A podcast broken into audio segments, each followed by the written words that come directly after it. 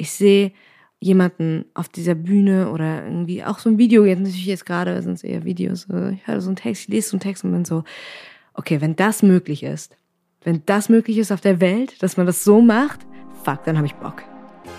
Moin Moin von den Bühnen Hamburgs auf die Bluetooth-Boxen dieser Welt. Kampf der Künste bringt euch Slam aufs Ohr. Vier Vorrunden, zwei Halbfinals, ein grande Finale. Es wird geplaudert, vertieft und das ein oder andere Geheimnis aus dem Poetry Slam Kosmos gelüftet. Pro Folge werden je zwei Texte präsentiert und ihr entscheidet. Welcher Text hat euch ein Tick mehr berührt? Wen wollt ihr in der nächsten Runde noch mehr hören? Am Mike Paulina Behrendt und Hannes Maas. Und Kampf der Künste, das sind wir. Deutschlands größter Poetry Slam Veranstalter. Leben in kleinen Clubs, großen Theaterhäusern und auf Tour. Wir sind die Liebe zur Poetry und der Bock auf Slam. Kampf der Künste ist Poetry Slam in Reinkultur. Und jetzt viel, viel Spaß, Spaß, mit, mit der, der Folge. Folge. Und da sind wir auch schon wieder beim ersten Halbfinale von Slam aufs Ohr. Ich begrüße meine beiden Teilnehmerinnen heute. Zum einen Tanaskol Saborg. Hallo. Hi. Und Jude Weber. Hallo. Hallo. Schön, dass ihr beide da seid. Äh, herzlichen Glückwunsch an dieser Stelle erst einmal. Ihr habt das Voting überstanden. Ah, ihr wurdet ja. ähm, hier rein gewählt, ja, von all den äh, tollen Steady-Supporterinnen da draußen. Ähm, in diesem Fall könnt ihr noch mal kurz Danke sagen. Danke. Hey, danke. Sehr gut. Nein, es ist ja wirklich schön. Ja. Ich war ganz überrascht, ich hatte das voll vergessen, dass es ein ja, Wettbewerb ist. Ich auch. Ich dachte so, oh, voll das nette Gespräch und bin nach Hause ja. gegangen. Es war so völlig ausgeblendet für mich, dass es ein Wettbewerb war. Ja, und als die E-Mail dann zum zweiten Gespräch kam, die Einladung, war ich so, ah, jo, es war ja ein Wettbewerb, richtig. und jetzt bist du nochmal wieder in Hamburg, nachdem du dich das letzte Mal so gefreut hast, hier zu sein. Ja, und am Wochenende war ich ja auch gerade erst hier. Stimmt, für den Stream of Poetry Slam. Ich bin jetzt gefühlt die ganze Zeit in Hamburg. Klasse. Das wie freut früher. Hamburg auch. Ja, wie früher. es ist trotzdem, auch wenn du gerade erst wieder in Hamburg warst, eine Weile her, dass wir uns gesehen haben. Tanaskol bei dir noch ein bisschen länger als wir beide. Und in der Zwischenzeit ist so ein bisschen was in der Welt passiert. Und zwar gibt es so ein paar Lockerungen. Außengastronomie hat mhm. wieder auf. Deshalb ist meine erste Frage an euch auch einfach, habt ihr in der Zeit, dass wir uns nicht gesehen haben, irgendwas gemacht, worauf ihr vielleicht schon lange gewartet habt, was ja jetzt endlich wieder möglich war? Also ich war in der Außengastronomie. ähm, Erzähl mir alles. Welches Bier? Es war, ne, es war fantastisch. Ich habe meine Eltern besucht ähm, über das Pfingstwochenende und bei denen hat Außengastro da gerade wieder aufgemacht gehabt mit Test. Ähm, in Bochum, wo ich ja lebe, hatte Außengastro da noch nicht offen, also hat es sich doppelt special angefühlt. Ähm, und dann waren wir, ähm, waren wir aus, weil wir so Bock hatten, das zu machen. Es waren 11 Grad und Nieselregen. Wir saßen in Regenjacken draußen und es war 100 Prozent das Wetter, bei dem man sonst nicht in die Außengastro gehen würde. Aber es ging und ich habe Apfelwein getrunken, uh. weil ich wirklich gerne Apfelwein trinke. Uh. Also das Kommen deine Eltern aus einer Gegend, wo ja, man guten komm, Apfelwein bekommt? Ich komme direkt aus der, ich komme von der magischen Grenze, die Grenzlinie zwischen Weinbaugebiet und Apfelweinregion. Uh. Das heißt, ich bin ähm, idyllisch, glücklich und betrunken dort oh, groß geworden. Klasse, toll. Und in Bochum kriegt man keinen Apfelwein. Nee. Hast du dir direkt ein paar Flaschen mitgenommen? Nee. Ist nicht dasselbe. Nee, es ist nicht dasselbe. Das ist wie wenn man diese Flasche geilen Rotwein aus dem Italienurlaub mit nach Hause nimmt, weil man denkt, hey, ich bring mir diesen Echt? Flavor mit und dann macht man den auf und es ist schon gut, weil da noch so diese Erinnerung dran hängt, aber während man irgendwie noch im Urlaub saß und gedacht hat, das ist der beste Wein, den ich jemals getrunken habe, sitzt man dann irgendwie wieder zu Hause in der Mietwohnung, in der man halt so rumhängt und denkt, das ist fast ein bisschen traurig. ja. Ja, fast ein bisschen traurig. Los, erzähl was Fröhlicheres. Ähm, ich, hatte, ich hatte meine erste von anderen Menschen als mir selbst zubereitete Apero-Platte und das fand ich toll. Mm. Ich, ich liebe es, wenn sie den Käse schön, schön anrichten.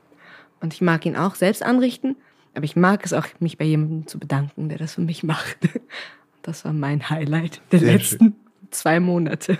So einfach kann man wieder zufriedengestellt werden. Einfach Oder? mal Apfelwein im Nieselregen und ein bisschen Käse von anderen. Ja. Voll schön. Wir wollen noch gar nicht so viel.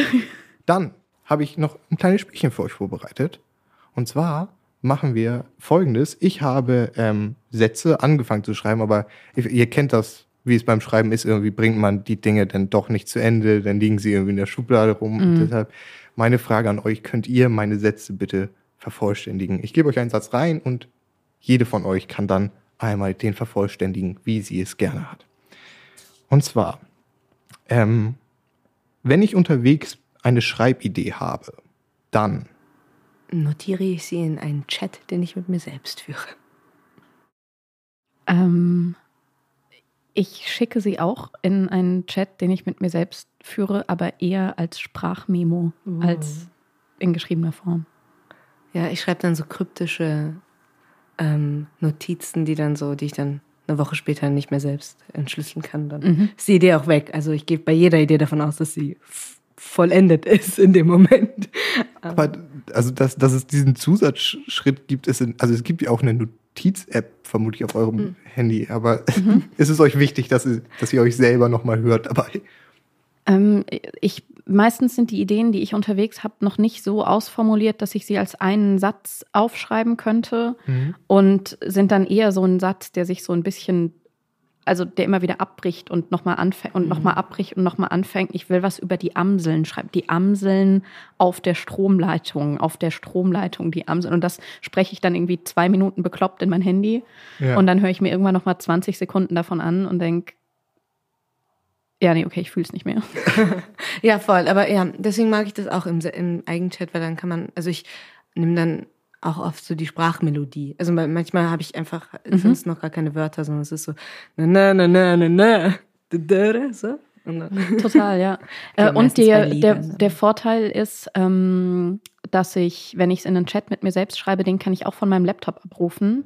Die Notiz-App von meinem Handy ist nicht mit meinem Laptop synchronisiert. Ich weiß, dass auch das technisch möglich Ja. sein müsste. ähm, aber das ist auch da und das ist cool, weil ich dann auch, wenn ich am Laptop sitze zum Arbeiten, mitunter gucken kann und ähm, weil es auch diese Suchfunktion gibt. Also Ja. ich kann in dem Chat von mir selbst, weil meistens schreibe ich so zwei, drei Schlagworte trotzdem zu der Sprachmemo und kann dann nach denen nochmal suchen, wenn ich weiß, hey, da hatte ich doch mal eine Idee, wenn ich die irgendwie, während ich in einem Schreibprozess sitze, nochmal verwenden möchte. Und das finde ich sehr viel einfacher als Handy-Notiz-App. Dann wäre das geklärt. Ich habe noch einen anderen Satz, einen zweiten machen wir noch, bevor wir dann ins, äh, ins, in die Texte übergehen. Und zwar ein bisschen romantisch. Das Leben ohne Schreiben ist. Nicht vorstellbar.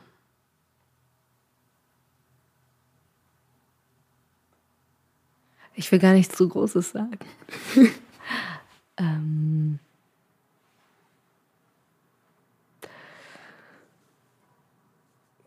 Ma die meisten Tage sind ohne Schreiben, also who are we kidding?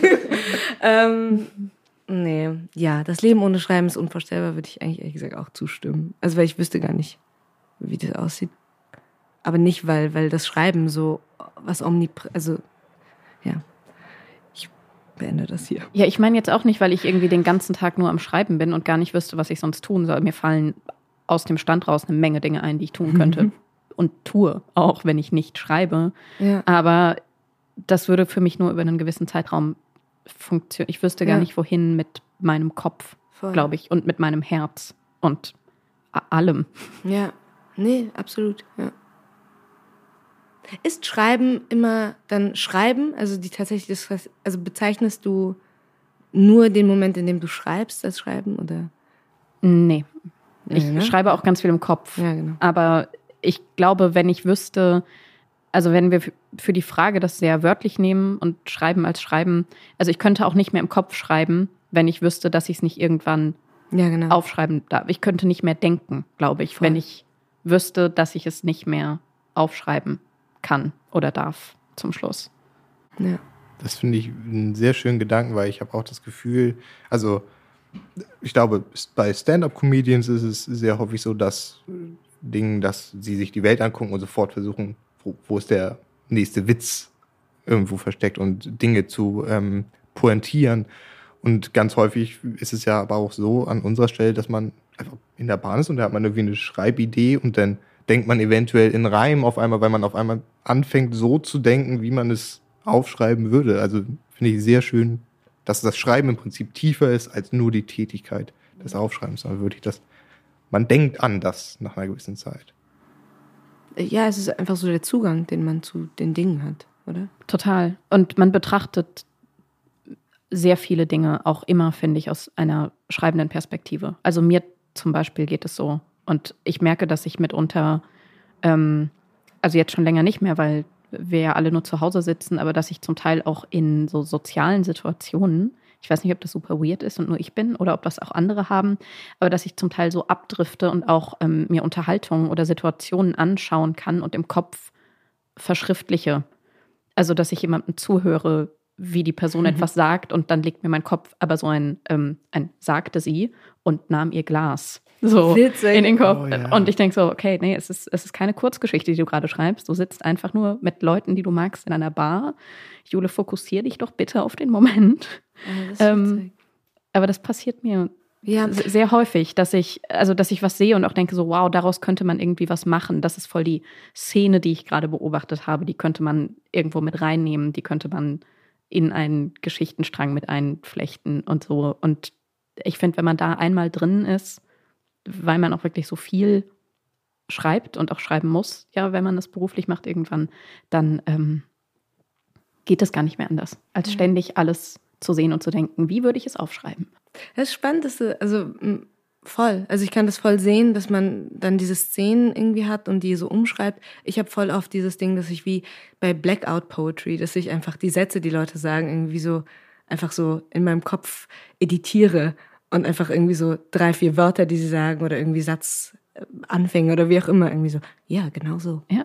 Und das nehme ich. Ja, ja also manchmal nicht so, aber, aber weißt du, was ich meine? Also du, du machst daraus dann so eine Collage in deinem eigenen Kopf irgendwie so. Total. Manchmal sagt auch jemand nur irgendeinen Halbsatz oder so, den ich super poetisch finde und dann verpasse ich die nächsten zwei Minuten, was die Person eigentlich noch sagt, auch wenn es total wichtig wäre, weil ich noch super doll dran hänge, dass ich denke, wow, das war so eine tolle Formulierung was man aus der noch weiter machen könnte. Und dann bin ich aber komplett in meinem eigenen Tunnel. Und mhm. eigentlich hat mir jemand gerade was mega Relevantes erzählt und dann soll ich da irgendwie drauf eingehen. Und also Leben ohne Schreiben ist unvorstellbar, aber man mhm. hätte mehr Freunde. Sehr schön. Und was ihr schon so in eurem Leben geschrieben habt, das werden wir uns jetzt anhören. Kinder, Kinder wie die Zeit doch verfliegt. Unsere vier Vorrunden sind vorbei, wir haben gelacht, gelabert und gelauscht. Und ihr durftet entscheiden, wen ihr noch einmal hören wollt. In den letzten vier Ausgaben haben wir uns die wirklich wichtigen Fragen gestellt. Wie deutschfeindlich kann Johannes Fleur sein? Was will Letizia Wahl auf den Ballermann? Wann hat sich Ken Yamamoto zuletzt verliebt? Und was hält Theresa Reichels ehemalige Englischlehrerin eigentlich davon, wenn sie bei Freunden übernachtet? Doch all das ist vorbei. Und ab jetzt geht's um die Wurst. Das hier ist Halbfinale Nummer 1 mit Tanasko Saborg und Jule Weber. Und wir beginnen dieses Halbfinale mit Jule Weber. Äh, vielen Dank. Ähm, ich weiß nicht, ob das zu dolle spoilert, wenn ich das vorweg sage, aber wir wurden ja heute so ein bisschen gefragt, vielleicht nach einem Text, ähm, über dessen Entstehungsgeschichte wir auch ganz gerne reden. Und äh, das ist ein Text, der mir da immer in den Kopf kommt, weil es so ungeplant einer meiner persönlichen Lieblinge geworden ist, obwohl es eigentlich nur eine blöde Auftragsarbeit war. Ähm, darum fand ich das sehr passend, ihn mitzubringen. Und der Text, den ich heute performen möchte, heißt Eine neue Haut und geht folgendermaßen. An meiner Tür hängt jetzt ein Zettel angebracht mit einem Klebestreifen, ich sei leider nicht zu erreichen gewesen und werde gebeten, mein Paket entgegenzunehmen in der Poststelle des Vertrauens. Ich brauche dazu lediglich meinen Ausweis, zehn Minuten durch den Regen, warten, anstehen, unterschreiben und den Scheiß den ganzen Weg nach Hause schleifen. Dabei war ich all die Zeit zu Hause habe Kaffee getrunken und Nägel gekaut, weil ich dieses Paket wirklich brauche. Ich habe mir eine neue Haut bestellt. Blick zurück. Aufgewachsen dort, wo vor Ostern noch die Glocken schweigen, Palmzweige geweiht und Liebende vereint werden am Altar, Messen gelesen für die Sterbenden und Toten, im Beichtstuhl verbotene Sünden geflüstert, Glaubensbekenntnisse aus frommen Mündern, Prozessionen und Weihrauch, Kniebeugen ein Hauch Staub auf Katholizismus und Traditionen, hier wohnen Generationen von Messdienern. Und dann ich. Ich ließ das Kind nicht taufen, und meine Oma fiel vom Glauben. Mein Opa aus allen Wolken, weil das ist, wo man nach dem Tod hinkommt, ein guter Christ aus einer Familie guter Christen. Ich trat heimlich aus der Kirche aus, nahm Reishaus in die Stadt, aber fuhr zu Weihnachten noch heim, betete am Tisch noch mit, weil das Sitte und hielt heilig, was hier allen heilig ist. Blick nach oben. Mein Gott, sagen wir immer dann, wenn wir etwas nicht wissen. Das ist schlecht für sein Image in einer Zeit, in der die meisten Rätsel entschlüsselt sind und alles, was für ihn noch bleibt, sind Kriege, Ungerechtigkeit, tragische Todesfälle und beschissenes Wetter. Mein Gott, sagen wir, wenn wir etwas komplett unvorstellbar finden. Oh mein Gott, sagen wir bei schrägen Geschichten wie über schwangere Jungfrauen und oh mein Gott, flüstern wir immer dann, wenn etwas so groß und unbegreiflich erscheint, dass wir einen Moment brauchen, um wieder auf den Boden zu kommen. Blick nach vorne. Aus Liebe zur Wahrheit und im Bestreben, diese zu ergründen, bitte ich mich anzuhören. Wir schwören einander Ewigkeiten, die schon nach Wochen vorbei sind. In Zeiten von stetigem Wandel und überstürztem Handeln halten wir kaum noch inne, um uns zu besinnen und scheitern meistens am Begreifen, dass nur wir selbst uns verzeihen können greifen nach jedem Angebot, scheuen keine Kosten und Mühen, kaufen sie jetzt ein ganz neues Ich, pflichtbewusster und schöner, reiner und größer und schlanker, seien sie ein anderer, nein, besserer Mensch. Formieren sie sich optimal, fühlen sie sich wohl in ihrer neuen Haut, bestellen sie jetzt und wir liefern die Freiheit. Blick nach unten. Ich bin getauft auf den Namen meines Vaters, des Sohnes seiner einen feinen Mutter. Sie bekam ihn von ihrem Mann und gab ihn an die Kinder, wie auch mein Vater ihn an mich gegeben hat, auf dem Standesamt in eine Urkunde getippt. Ich glaube an die stetige Veränderung des Denkens, die Erweiterung des Horizonts, an die Wahrheiten in den Büchern, an die Stärke der Liebe und die Macht der Worte, die Fehlbarkeit des Einzelnen, das Aufstehen am Morgen. Ich glaube an mich als freie Person, unabhängig in meinem Handeln und an die Kraft derer, die an meiner Seite sind und mir beistehen. Ich trage nicht mein Kreuz, es ist mein Kreuz, das mich trägt. Vor mir liegt mein Päckchen. Ich habe es abgeholt und aufgerissen, ausgepackt, Luftpolsterkissen mit den Fingern zerdrückt und mich an Pappe geschnitten. Jetzt sitze ich inmitten der Küche und ziehe mir, behutsam wie Seidenpapier, diese Haut an. Es braucht anfangs kurz, bis die Schultern recht passen. Ich lasse das Chaos zurück und wag mich ins Bad vor den Spiegel und dann ich. Ich war nicht immer gute Tochter. War nicht oft da und wenn dann verbissen, Kreuzschlagen, Dank sagen, beten, büßen, nicken, bitte vergebt mir, denn ich habe gesündigt. War zu sehr darauf bedacht, ins Raster zu passen, allgemein zu gefallen, konnte nicht alle Erwartungen halten. Mein Lebenslauf ist nicht lückenlos, mein Kontostand nicht wirklich hoch, ich bin fehlerhaft und mehr so Mittelmaß. Nur in gutem Licht wirklich vorzeigbar auf mir lasten Erbschuld, Wut und Ängste. Die neue Haut passt nicht recht, so wie die schneeweiße Weste, sitzt schlecht und spannt, an manchen Stellenweise schlägt sie Falten. Ich behalte sie nicht, sondern schicke Retour, klebe den Schein auf die Pappe und stehe dann nackt da als Kind, das ich war, komme ich zu mir selbst, als Greisin, die ich sein will, zeige ich Einsicht und begreife, dass ich frei bin, zu verzeihen ohne Absolution, Segen und Buße mir selbst in meinem eigenen Sein genug tue. Ich glaube an meinen Namen, meine Hoffnung, meine Treue, meine Stärke, mein Licht und jeden Tag neu verzeihe ich mich. Vielen lieben Dank, Jule Weber. Thanos Gold versucht zu klatschen, weiß aber, dass es nicht so gut geht in diesem Podcast. Ähm, ja, keine neue Haut, sondern Gänsehaut in, an diesem oh. Ah, habe ich auch schnell abgeholt, habe ich schnell eingesammelt. Ähm, sehr, sehr schön. An dieser Stelle würde ich bei einem Live-Auftritt sagen, so, die Jury speichert jetzt einmal das ab, was, was ihr gehört habt. Ihr habt das Gute, dass es, also habt es gut, weil es nicht live ist. Nämlich könnt ihr jetzt mal auf Pause drücken, euch vielleicht einen Kaffee machen oder eine Zigarette rauchen oder sonst was, euch das Ganze nochmal durch den Kopf gehen lassen, was ihr eben gerade gehört habt, bevor ihr dann zurückkehrt, wieder auf Play drückt und direkt die nächste Poetin dieses Halbfinales hört. Ich wollte schon sagen, begrüßt sie mit mir, aber das, ihr, könnt sie auch begrüßen. Hier kommt für euch Tanaskol Saborg. Der besonders zarte und milde Geschmack der Zunge. So lange waren wir noch nicht hier. Lass es drei Jahre gewesen sein. So jung war ich nicht mehr, lass mich acht gewesen sein, muss auf dem Markt gewesen sein oder im türkischen Laden. Irgendwo zwischen, das müssten wir zu Hause noch haben und schau, wollen wir das mal mitnehmen? Das klang dann aber mehr so, als noch ohne Dori, Mit der Schwester an der Kasse könnte ich gestanden haben, um Kaugummiverpackungen zu vergleichen. Oder um über Nachmittagspläne zu streiten und dann hat wohl einer von beiden sie entdeckt. Lass es mein Vater gewesen sein. Und mit offenem Mund hat er gelächelt. Und dann feilschte er um das Fleisch. Sicher drehte er was am Preis und dann lag sie da in unserer Küche. Lang und glitschig und dick. Die Zunge einer Kuh. Ich glaubte die Zunge der Kuh grau. Ich glaubte sie grau. Ich glaubte die Zunge der Kuh rau, doch sie war weich und rosa, unterm Messer lag sie auf Silbertablett, darunter Mutters Hände sie hineintragend nach der Zubereitung, als trüge sie ihre Kindheit vor sich her, kostbares, koste mal, Stück Muskelmasse eines Viehs.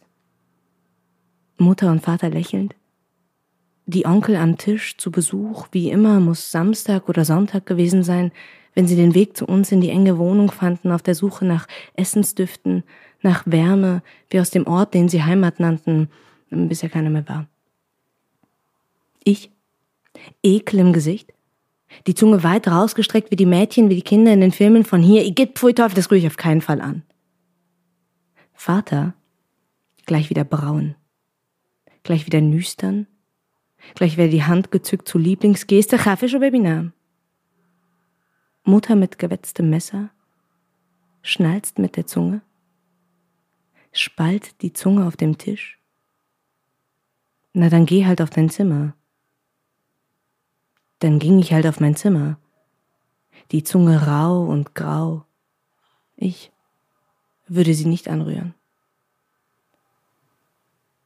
Deine Zunge liegt weich irgendwo zwischen Öffnungen, öffnet Stellen, die geschlossenen Lippen vielleicht, deine und meine. Nachts sprichst du drei Sprachen. Immer zwei davon mit mir. Es sind zwei davon nicht die deiner Eltern, nicht die meiner. Die Zunge in mir. Du sprichst in mich, in meinen Mund hinein, legst mir Wörter in den Mund, ich schlucke alles.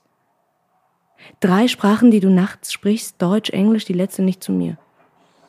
Dass wir die Sprachen unserer Eltern sprechen wie Kinder, macht uns jünger, macht uns zarter vielleicht, wenn wir uns zuhören. Ich höre dich am liebsten in ihrer Sprache, auch wenn ich kein Wort kenne. Höre am liebsten die Dinge, die deine Mutter vielleicht zu dir gesagt haben könnte.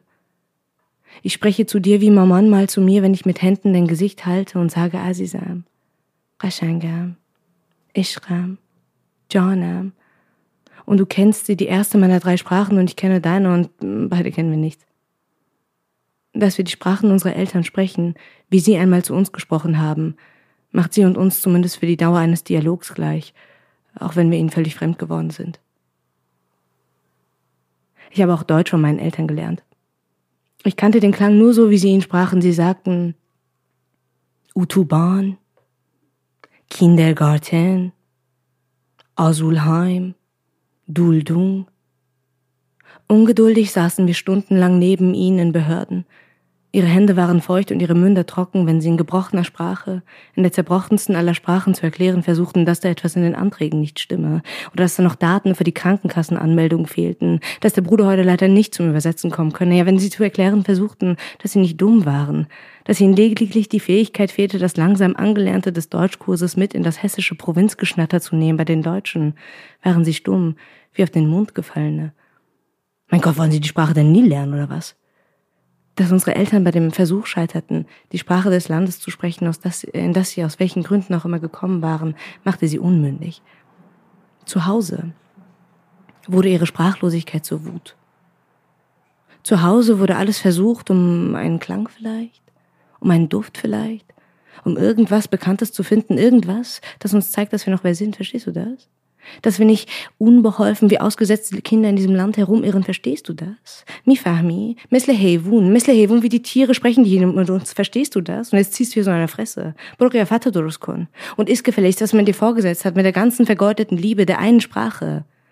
Die bleibt. Erst als die Eltern mit einer Mischung aus Sorgen und Schwarztee und Tratsch im Wohnzimmer verschwunden waren, schlich ich mich aus dem Zimmer in die Küche um zu sehen, was noch da war. Und sah da die Reste des Mittagessens auf der Anrichte. Ich dachte sicher an die Freude der Eltern über die Speise aus der alten Heimat. Dachte aus Trotz, dass sie mir eh nicht schmecken würde. Dachte rau und grau. Nahm ein Stück in den Mund und kostete. Und dann spürte ich ihn, den besonders zarten und milden Geschmack der Zunge auf der eigenen.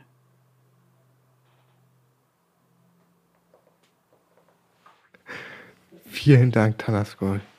Ihr werdet es auch äh, an dieser Stelle draußen gehört haben. Zwischendurch kam hier die U-Bahn, hat draußen einmal längs gerattert. Aber also ich finde, das gibt denen immer ein sehr. Ein Timbre. Ja, ganz genau. Ein Wort, das ich natürlich auch in meinem Wortschatz äh, gehabt hätte, nur nicht gesagt habe. Ähm, so, an euch da draußen erstmal ganz kurz. Ich brauche, ich habe jetzt zwei, zwei sehr tolle Texte gehört brauche einmal, ich rede mal kurz jetzt nur, nur mit denen da draußen. Einmal, ich blende euch hier mal kurz aus. An euch da draußen. Ähm, ich hoffe, euch hat es so gefallen wie mir, diese beiden Texte. Ihr habt jetzt die Qual der Wahl nämlich und könnt abstimmen, wen der beiden ihr noch einmal im Finale hören möchtet. Und dafür geht ihr auf unsere Steady-Seite und werdet Supporter. Für drei Euro könnt ihr schon dabei sein und dann erkauft ihr euch das Recht, hier mit abzustimmen und außerdem helft ihr uns dieses Projekt weiter voranzutreiben und weiter so wunderbare Gäste einzuladen. Das war's damit. Jetzt komme ich zurück zu euch, Tanaskol und Jule. Schön, dass ihr da geblieben seid. Ähm, Jule, ich hole Tanaskol noch mal kurz mit ins Boot. Jule und ich haben das letzte Mal über Workshops geredet, als wir uns getroffen haben hier. Mhm. Und da ging es dann nachher um die Frage, und du machst ja auch Workshops, Tanaskol, nicht ja. wahr? Ähm, was rät Jule eventuell den Kindern oder den Workshop-Teilnehmenden, woran sie sich selber aber nicht hält. Und da war Jules Antwort zu dem Zeitpunkt, dass sie sehr gut Leute motivieren kann, zu schreiben und dran zu bleiben und dass alles gut ist, was man erstmal zu Papier bringt. Aber abends, wenn man selber was schreibt, dann doch der Zweifel aufkommt. Und jetzt, ich glaube, ich kenne die Antwort trotzdem nochmal an dich. Kennst du diesen Zweifel, Taskor? Eher. Ja. Weil dann ist meine Frage an euch beide, habt ihr irgendeine Ahnung, woher dieser Zweifel kommt? Weil ich kenne ihn auch und ich weiß nicht, wie ich ihn ausblenden soll. Vielleicht, wenn wir den Ursprung finden. Ich glaube, dass zumindest zu einem gewissen Grad finde ich diesen Zweifel sogar sehr gut und wichtig. Also mein eigenes Zweifeln daran, ob das, was ich gerade geschrieben habe, gut ist und ob ich damit zufrieden bin, ähm, ist für mich genau die gleiche Sache wie die Nervosität vor jedem Auftritt. Ähm, die brauche ich, um auf der Bühne gut performen zu können. Und ich glaube, wenn ich nicht diesen Zweifel daran hätte und diese Krisen mit mir selbst über mein eigenes Schreiben, dann wäre ich einfach wesentlich schlechter und vor allem unausstehlich arrogant. Mhm. Ja, und das ist auch ein Überprüfungsmechanismus, oder? Also es ist, ähm, kann das sein, dass das jetzt so leicht ging? Oder kommt das mir einfach so? Oder wie mache ich, also irgendwie mhm. auch, äh, um immer wieder zu dem Text zu kommen und immer wieder äh, zu gucken, ob das, ob das wirklich gut ist, was man da geschrieben hat. Ob man, ob das aus, ja. Ich meine, gut, ich finde Zweifel ohnehin sehr interessant äh, und thematisiert es auch gerne im, im Text. Also nicht unbedingt, dass ich es ausspreche, aber ich finde schon, dass, also auch in meinem Vortrag, dass es irgendwie so eine Stimme gibt, die nicht so ganz weiß, was sie da jetzt gerade gesagt hat oder immer wieder so diesen, diesen klaren Vortragsmode immer unterbricht. Ich glaube, das ist einfach, also ich bin da, möchte da gerne mit Tokotronic antworten und sagen, Zweifel für den Zweifel. Also ich glaube schon, dass das was sehr, sehr Wichtiges ist. Ich glaube, dass dieser Zweifel auch ein Schutz ist, bei mir zum Teil zumindest, ja. ähm, weil in vielen von meinen Texten, eigentlich in allen von meinen Texten, liegen auch sehr persönliche Momente mit drin, sehr persönliche Empfindungen. Ähm, und dieser Zweifel daran, ob das jetzt gut ist, ist, glaube ich, manchmal auch nur eine Tarnung dafür, dass ich mich selbst nochmal frage, möchte ich das wirklich weggeben von mir? Also möchte ich diesen Text nach außen bringen? Ich schreibe natürlich auch Texte, die einfach nur bei mir bleiben, die ich nicht irgendwem zeige oder zumindest nicht irgendwelchen fremden Menschen zeige, sondern vielleicht höchstens so im privaten Umfeld. Aber auch das muss ich mich immer noch mal fragen und ich glaube, das macht dieser Zweifel auch irgendwie ganz gut, dass er sich noch mal so auf meine Schulter schleicht und sagt, mm, das möchtest du jetzt einem Publikum vorlesen, das das worüber du da geweint hast nachts, möchtest du jetzt einfach tausend fremden Menschen erzählen? Bist du dir da sicher? Und dann ist es sehr unterschiedlich, wie das ausgeht. Ja. Manchmal sage ich, oh nee, möchte ich nicht, Zweifel, hast du voll recht. Und manchmal schnippe ich ihn so mit zwei Fingern einfach runter von der Schulter und sage, ja doch, mache ich. Aber ja, dann sehr, eigentlich ein sehr positiver Ansatz, diesen Zweifel zu betrachten. Das hilft mir eventuell auch ein bisschen zu weniger als das böse Ding zu sehen, was mich abhält, sondern vielleicht mich kontrolliert. Ganz kurz einmal, weil ich das gerade mega interessant fand von dir, Tanas Gold, dass du den mit auf die Bühne nimmst, diesen Zweifel, weil ich habe mir ja viel von dir jetzt auch nochmal angehört und denn jetzt in dem Zungentext zum Beispiel dieses, verstehst du das, was einmal so rauskommt, was ich nicht zuordnen konnte, warum, also da, ich, ich finde das super cool, diesen Bruch damit und das macht was mit mir und das konnte ich nicht zuordnen und einfach, dass jetzt dieser Vorhang so ein bisschen gerade für mich zumindest gelüftet wurde. Okay, du checkst gerade einfach quasi mit meiner Wahrnehmung als Zuschauer, ob das richtig ist, was du sagst, was ja total absurd ist, weil ich würde ja nicht aufstehen und sagen, nee, Moment mal, ähm, ich sehe das aber anders oder ich habe es gerade nicht verstanden, kannst du es nochmal wiederholen. Mega interessant, voll gut um dann jetzt einmal bei dir, Jule, anzuknüpfen, weil du gesagt hast, es gibt ganz viel, was du eben nicht in die Öffentlichkeit trägst und dieser Zweifel dir auch gegencheckt. Wir hatten die Thematik auch kurz letztes Mal, aber jetzt einfach die Frage dann, für wen schreibt ihr denn eigentlich? Also ich glaube, wir haben, wir konnten irgendwie lange, ähm, weil wir ein Publikum hatten und diese Form von Feedback, ich weiß nicht, wie du schreibst und auf, also wie lange dieser Text gärt, bevor du ihn auf die Bühne lässt. Aber beispielsweise diesen Text, den ich jetzt hatte, den habe ich auch ausgewählt, weil weil ich den eigentlich auf eine Kampf der Künstlerveranstaltung hingeschrieben hatte damals, beziehungsweise dass der, der Schreibanlass war, um überhaupt dieses Thema auf diese Weise anzugehen. Und ähm, da war der Text zehn Minuten vor dem Auftritt fertig. Und das äh, ist oft so, ähm, weil ich finde irgendwie, es gibt immer so, so einen Restzweifel, äh, der, der einen so ein bisschen, ich weiß auch nicht, der irgendwie so diesen letzten Druck will, irgendwie, ja, noch nicht. Ähm, aber da ist es natürlich, okay, da war immer, immer dieses Ding auch, okay, ich habe sofort einen Resonanzraum, ich habe sofort Körper und Menschen und Gesichter, die darauf reagieren. Und ähm, ich glaube, es war so für diesen Kick hin. Also man kann sagen für das Publikum oder man kann auch sagen für, für die Wahrheit, dass ich existiere und der Text auch. Und das sehe ich in den Leuten. Und das habe ich irgendwie ganz lange so gebraucht. Und jetzt, ja, ich finde, es ist irgendwie arrogant zu sagen, dass man für niemanden schreibt. Ich finde es aber auch arrogant zu sagen, dass man irgendwie für die Leute schreibt, weil wer bist du? wer hat danach gefragt? Ähm, aber ich glaube, es ist halt einfach, ich schreibe, ich glaube, jedes Schreiben funktioniert aus einer gewissen Zärtlichkeit für andere Leute heraus. Egal wie brutal ein Text ist oder wie gewaltvoll oder wie, ne? Ich glaube einfach, dass Sprache eine Nähe will und deswegen, ja, also ich schon für wen, also ich kenne keine Demografie im Kopf, aber für, ja, für Leute, weil ich bin Leute. Mhm. Ja, ich hätte jetzt, ich hätte gesagt, im Kern schreibe ich für mich. Ähm, auch wenn ich mir anschaue, wo ich mit meinem Schreiben herkomme. Also ich habe schon lange viel geschrieben, bevor ich damit auf Bühnen gegangen bin, weil ich diese Möglichkeit, die war mir gar nicht bewusst, dass man damit auf Bühnen gehen kann. Ähm, und als ich das dann entdeckt habe, dass das geht, war ich super begeistert davon und hatte da auch viel Lust drauf, habe aber erstmal angefangen eigentlich mit Texten, die ich in erster Linie für mich geschrieben habe, für meinen Spaß am Schreiben, für Verarbeitungsprozesse in meinem Kopf. Ähm, Und es hat Spaß gemacht, das zu teilen und über diese Möglichkeit, das zu teilen, festzustellen, dass ich in einem Publikum immer Verbündete finden kann, die sagen können, das, das berührt mich, ähm, weil das für mich immer macht, dass ich mich weniger alleine mit Sachen fühle. Und dann hatte ich eine Zeit, in der habe ich sehr dolle versucht, für Publikum zu schreiben, weil ich das Gefühl hatte, hey, ich mache das jetzt beruflich. Mein Job ist es, auf Bühnen zu stehen und Publikum einen Text vorzulesen. Also muss ich Texte dabei haben, die für dieses Publikum sind. Und auf einmal hat es nicht mehr funktioniert. Ich habe eine Reihe Texte geschrieben, die ich jeweils so zwei, dreimal gemacht habe. Ich habe diese Texte nicht gefühlt, das Publikum hat diese Texte nicht gefühlt. Und es war eine absolute Katastrophe.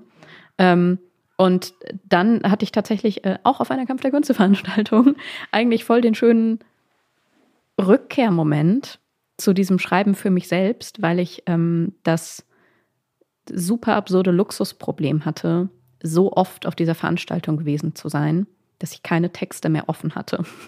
Ähm, mhm. Es gibt ja in der Szene so ein bisschen die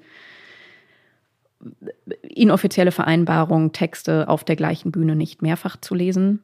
Und ich habe einfach alles, was ich so an, das ist ein fertiger Bühnentext, irgendwie im Repertoire hatte gerade, hatte ich auf dieser Bühne gelesen und wusste aber, hey, ich, ich muss da jetzt wieder.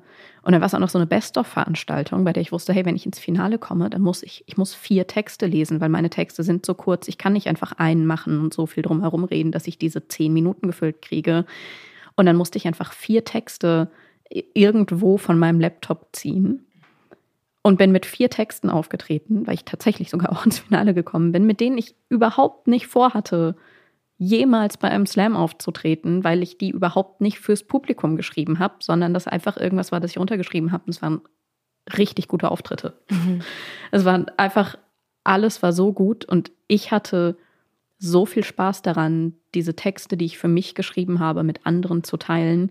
Und diese, dieser Spaß, den ich daran hatte, ist so sehr einfach in eine gute Bühnenenergie umgeschlagen, dass das Publikum es richtig toll fand. Ja. Und ähm, das war sehr wichtig für mich, mich da wieder dran zu erinnern, wo ich eigentlich herkomme und dass ich mich nicht vorm leeren Blatt sitzend fragen sollte, was möchte das Publikum hören, Absolut. sondern dass ich mich immer wieder fragen muss, was möchte ich eigentlich sagen? Und zwar gar nicht spezifisch dem Publikum, sondern einfach, was möchte ich sagen? Weil ich finde, das ist die Magie daran, damit aufzutreten, ähm,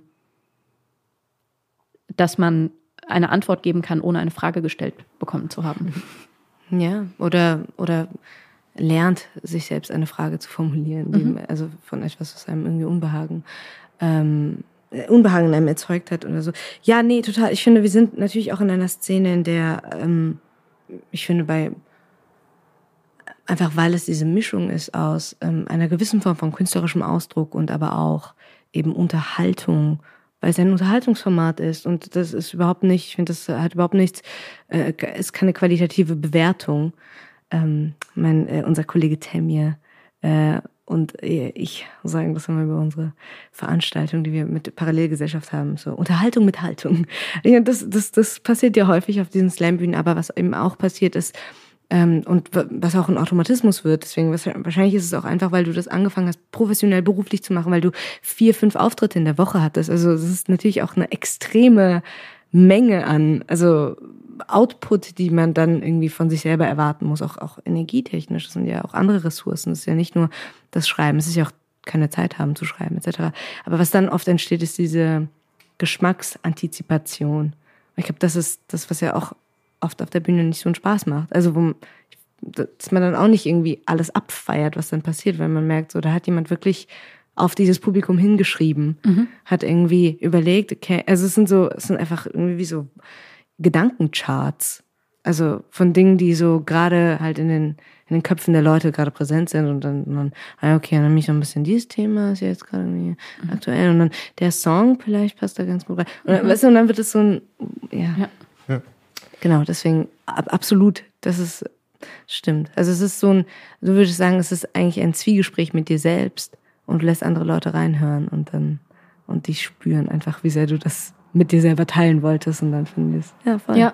Ja, genau, auch was du sagst mit diesem ähm, aufs Publikum hinschreiben äh, oder so ich finde, das hat man ja auch mitunter, dass man unmittelbar vor einem Auftritt auswählen muss, mit welchem Text man jetzt auftritt. Ähm, und für mich war immer die bessere Entscheidung zu überlegen, mit welchem Text möchte ich da jetzt auftreten? Also mhm. welchen Text möchte ich diesem Publikum zeigen, auch wenn er vielleicht schlechter bewertet wird, so, aber ich gehe dann ja. trotzdem mit einem besseren Gefühl von der Bühne runter, als wenn ich ähm, denke, okay, ja, ich meine, dem Publikum, ich glaube, denen könnte dieser Text gefallen, oh, auf den habe ich eigentlich keinen Bock. Aber naja, ich glaube, mit dem könnte ich ganz gut ankommen. Und dann macht man den und der kommt nie an. Also zumindest bei mir. Ja, das ist so ein Kalkül, das ich immer mal wieder versucht habe und mit dem ich immer, immer wieder gescheitert bin. Hm.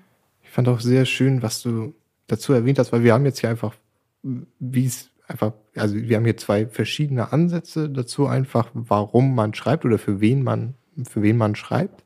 Ähm, und es gibt vermutlich so viele Ansätze dazu, wie es Leute gibt, die schreiben. Jeder aber, aus.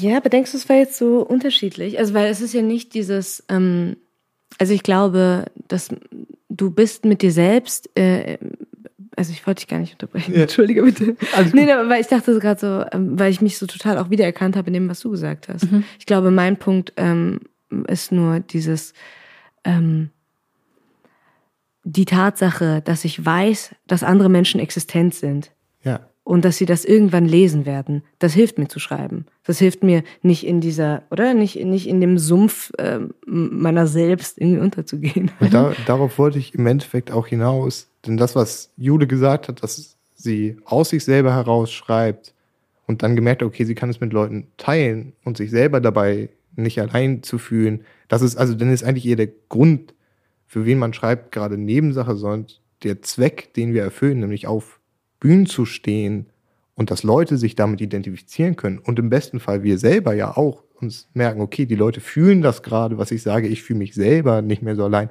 Das ist denn für mich so der gemeinsame Punkt, wo du sagst, okay, ich habe Leute im Kopf, nicht unbedingt ein Publikum, aber ich habe Leute im Kopf, wenn ich etwas schreibe. Und wenn du denn vor ein Publikum triffst und merkst, okay, die Leute sind real, da, da sehen das Leute gerade wieder, ist ja im Prinzip sehr ähnlich wie, ich schreibe das für mich, ich, du, Jule ist ja auch Leute, ähm, und merke, okay, Leute identifizieren sich gerade damit. Ja. Und das ist, äh, finde ich, ein sehr angenehmes Ding. Und einfach, weil wir jetzt gerade da in Schnacken gekommen sind, habe ich bei dieser Sache ein Zitat von dir im Kopf gehabt. Und ich weiß gar nicht, ob ich es letzte Mal erwähnt habe. Und ich kriege es jetzt leider auch nicht mehr ganz zusammen. Es war das, ähm, mit dem manchmal wünsche ich, oder manchmal habe ich das Gefühl, der Sprachrohr meiner Generation zu sein.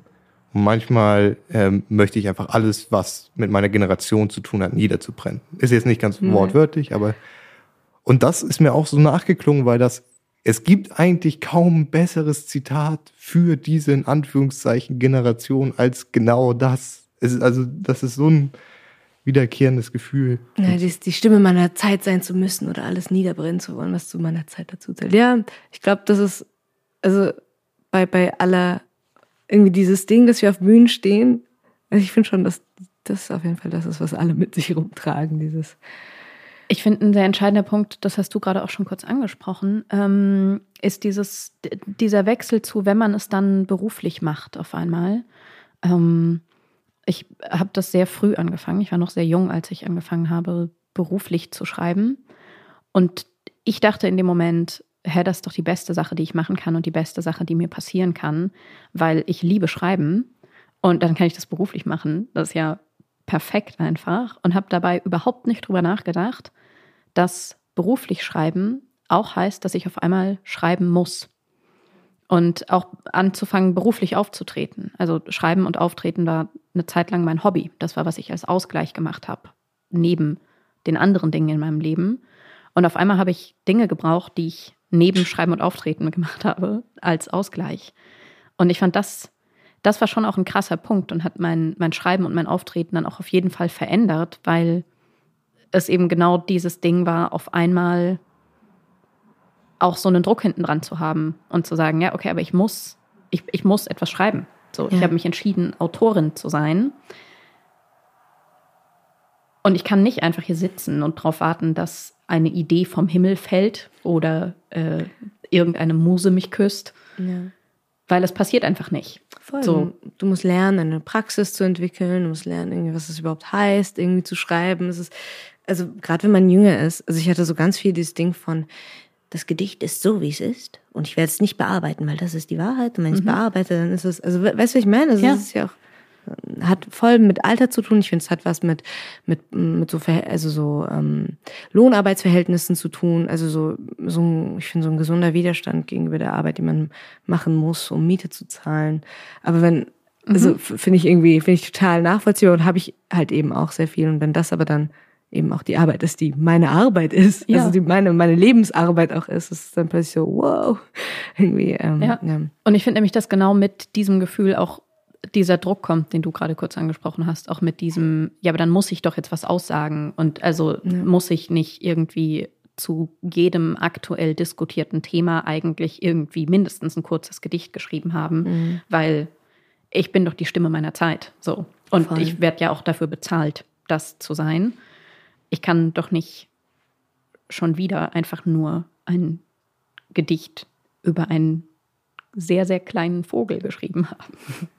Oh Mann, wo sind diese ganzen Vogelgedichte von dir? ich will sie alle Sie lesen. sind alle auf meiner Festplatte und es Gib sind sie wirklich mir. viele. ähm, ja, Entschuldigung. Dazu auch nur, es ist, glaube ich, eine Sache, die jeder, jede irgendwann lernen muss, ähm, wenn man das Ganze irgendwie beruflich angeht. Und das ist dann immer so, lässt sich dann so einfach dahin sagen, aber Schreiben ist dann halt doch ab einem gewissen Punkt auch einfach ein Handwerk, das man erlernen muss über die Zeit. Und ich glaube, das ist auch ein Grund für diesen Zweifel, weil im Gegensatz zu einem anderen Handwerk, wo man sich überlegt, okay, jetzt habe ich diese Mauer gemacht, ist die, ist die gerade, oh, ich hatte eine Wasserwaage drauf, okay, sie ist gerade perfekt, haben wir nicht diese kontrollierende Instanz. Wir können eigentlich alles machen mit diesem Handwerk, was wir wollen, aber wir sind immer selber nachher dafür verantwortlich, wie das Endprodukt aussieht. Und es kann so fantasievoll sein wie möglich, aber es kann Voll. es gibt also keine Grenzen. es gibt ja auch so ein gewisses Selbstbewusstsein und ich glaube auch deswegen, also so, oder okay, zumindest für mich kann ich sagen, ich habe das Gefühl, ich schreibe immer besser, weil ich immer sicherer bin um das, was mein Handwerk ist und deswegen immer sicherer das auch durchbrechen kann oder halt völlig was anderes machen kann oder was ausprobieren kann, experimentieren kann. Ich glaube, dass ich das vor ein paar Jahren mir einfach nicht zugetraut hätte, dass ich vor ein paar Jahren irgendwie einen gewissen so eher rigiden oder klassischeren Sprachmelodien oder irgendwie auch auch in textlichen Inhalten, also sowohl Form als auch Inhalt waren, glaube ich, ähm, viel konventioneller, weil ich einfach nicht wusste, dass ich vielleicht wirklich schreiben kann und dachte, da muss ich das wohl so und so machen, damit das bloß mir niemand auf die Schliche kommt. Nicht, dass ich jetzt denke, ich kann wirklich schreiben, aber ich glaube, es gibt so eine grundlegende Okayness damit, dass das offenbar etwas ist, was ich tue. Und ähm, das ist ja auch das Interessante. Also mich würde das, also ich würde schon, nicht weil ich immer alle Challenges brauche in meinem Leben, aber ich würde, glaube ich, schon aufhören zu schreiben, wenn es nicht ähm, mich auch konfrontieren würde mit Dingen, die ich nicht kann, weil es ist ja auch der Ort, wo ich die Dinge, die ich nicht verstehe, aushandle. Also ähm, es muss äh, ja, sich schon irgendwie auch ja, muss Ja, auf zueinander jeden passen. Fall. Und das ist aber auch, finde ich, ein Bewusstsein, also für das ich auch lange gebraucht habe, da reinzukommen, ähm, bis ich auch irgendwann gemerkt habe, okay, ich kann immer wieder Sachen neu erfinden. Ich kann immer wieder einen Stil, den ich gefunden habe, durchbrechen. Ich kann mich aber auch auf Sachen verlassen, die ich inzwischen einfach kann. Ich habe das vor allem in Bezug auf so ähm, Texte, die halt angefragt werden, so Auftragsarbeiten. Da, da habe ich so lange irgendwie immer gedacht, boah, ich muss doch für jede Auftragsarbeit quasi eine ganz neue Textgattung erfinden. Ähm, aber da auch einfach sagen zu können, nee, die Leute sehen mich und sehen da auch einen gewissen Stil, der sich etabliert hat und in diesem Stil wollen sie etwas zu diesem Thema haben. Und ich kann das einfach schreiben, weil ich das beherrsche.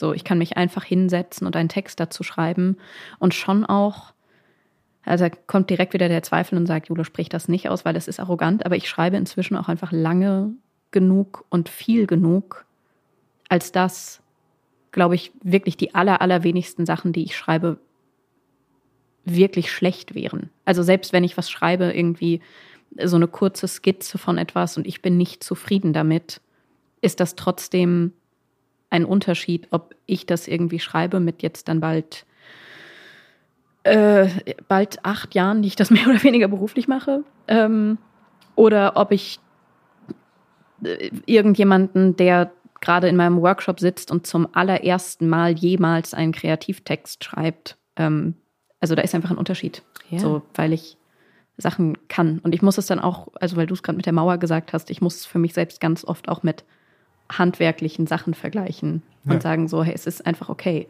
Ja. Und irgendwann weiß man einfach, wie man eine Mauer baut. Da möchte ich einfach, weil wir so viel über Zweifel geredet haben, von euch ganz kurz hören. Vielleicht ist es auch ein Text, den man irgendwo nachschauen kann. Mit welchem eurer Texte seid ihr gerade einfach richtig zufrieden? Äh, Vielleicht nur ein, äh, so abschließend auch jetzt ähm, kurz auch nochmal derailed von der Frage, die du hattest, aber ähm, weil wir eben so viel gesprochen haben von ähm, für wen wir schreiben oder oder warum oder aber ich glaube, wie, also wie es mir er ermöglicht wird, für mich selbst zu, weiterzuschreiben oder immer wieder zu schreiben, ist wirklich, wenn ich Leute sehe, von denen ich weiß, dass sie besser sind. Also ich kann nicht mit diesem Ego von, so, ich mache das ist mega geil und dieser Text ist jetzt so voll der Hammer, sondern es ist wirklich so dieses Ding von, ich sehe jemanden auf dieser Bühne oder irgendwie auch so ein Video, jetzt natürlich jetzt gerade sind es eher Videos, so, ich höre so einen Text, ich lese so einen Text und bin so, okay, wenn das möglich ist, wenn das möglich ist auf der Welt, dass man das so macht, fuck, dann habe ich Bock, dann mache ich jetzt auch. Also ist so Ja. so und ich glaube, das sind die Momente, wo Ja. Ja, um deine Frage noch zu beantworten, somit, ich glaube, bei mir ist es, also der, der Text, bei dem ich immer dann sage, so, wow, also damit bin ich gerade zufrieden, ist eigentlich immer jeder neue Text, wenn er fertig ist. So, ich habe am Anfang, also es nutzt sich so ein bisschen ab und es, trotzdem habe ich für einige Texte, die ich geschrieben habe, da irgendwie immer noch ganz viel, ganz viel Liebe und ganz viel Gefühl und kann das immer wieder hochholen, aber auch bei kurzen Sachen nur, die gar nicht auch so bühnentauglich sind, also auch so Lyrik, die ich schreibe oder so. Ähm, irgendwann, das so, eine, weiß ich nicht, schreibenden Intuition, irgendwann weiß man, dieser Text ist jetzt fertig. Ähm, bei Bühnentexten ist das meistens bei mir erst so, nachdem ich drei, vier Mal mit ihnen aufgetreten bin, weil sie sich dann oft bei mir noch so ein bisschen im Prozess des Auftretens final schleifen und noch so die letzten Kanten rausnehmen. Und bei Bühnentexten ist es darum ganz häufig während eines Auftritts, bei dem ich merke, das ist jetzt das erste Mal der Text in seiner finalen Form und das Publikum weiß das gar nicht. Die können gar nicht sehen, dass gerade live vor ihren Augen ein Text fertig geworden ist. Aber diese Zufriedenheit, also das ist, da habe ich immer so einen kurzen, komplett zweifelsfreien Moment. Also so ein, also fast, fast so was episch-biblisches, so, und sie sah, dass es gut war. Ja, voll. Und das ist so ein, so ein ganz kurzer Kick, so ein ganz kurzer Höhenflug, den ich mitunter habe. Und das, das ist so der, der Moment für mich, Ja. den ich aber gar nicht einem speziellen Text zuordnen könnte.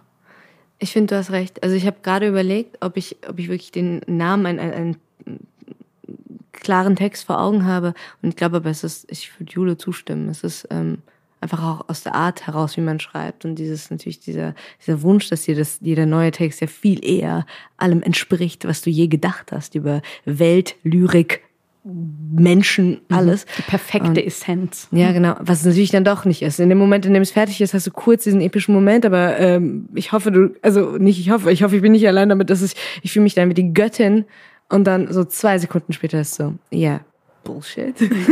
Jetzt der nächste. Ja. Irgendwie so. Und ja, ich glaube, so funktioniert das einfach auch. Jetzt möchte ich an dieser Stelle nochmal ganz kurz alles in ein Boot holen, weil ohne zu denken, dass ich genial bin, ich wusste, dass ihr so antworten werdet. weil ich hätte so geantwortet und jeder andere Mensch, glaube ich, der schreibt, hätte auch so geantwortet, um da einmal kurz den Bogen zu spannen. Es ist der Moment, wo kurz dieser Zweifel weg ist.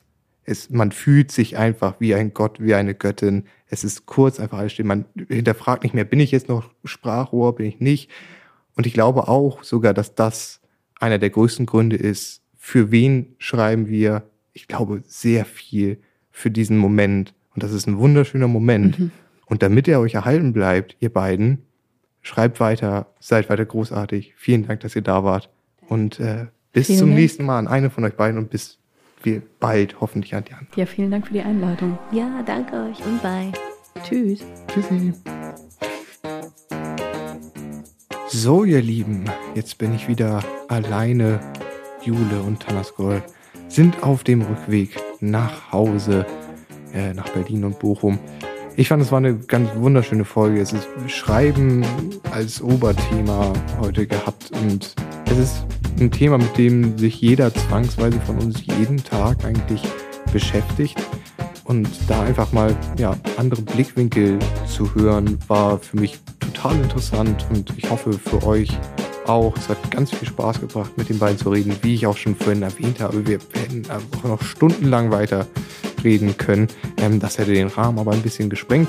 Und falls euch das Ganze so viel Spaß gebracht hat zu hören, wie es mir Spaß gebracht hat, das mit den beiden aufzunehmen, dann könnt ihr uns unterstützen. Und das wäre ganz toll, wenn ihr das macht, weil dafür, damit sorgt ihr dafür, dass wir weitermachen können. Und natürlich kriegt ihr dafür auch ein paar Sachen an eurer Seite. Und zwar könnt ihr für drei Euro im Monat uns bei Steady unterstützen schon.